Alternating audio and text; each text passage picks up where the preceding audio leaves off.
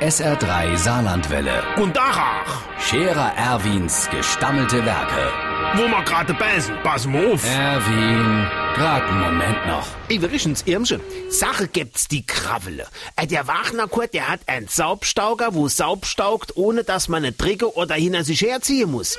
Nee, kein Dackel, ein Roboter ist das. Der fährt quasi von ganz allein. Das ist wie kleine Fliegen, die unatas, nur dass es halt ein bisschen dicker ist und nicht flieht, sondern über der Bottom rutscht und dort bei Ewe Saubstaugt.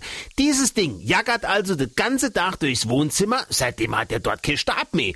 Aber sämtliche Lambarien sind verballert, die Tischbein vom Wohnzimmertisch verschammeriert, die Stuhlbein völlig verkratzt und an der Stelle, wo das Parkett aufgequollen war, ist das Ding drüber wie ein Hovel.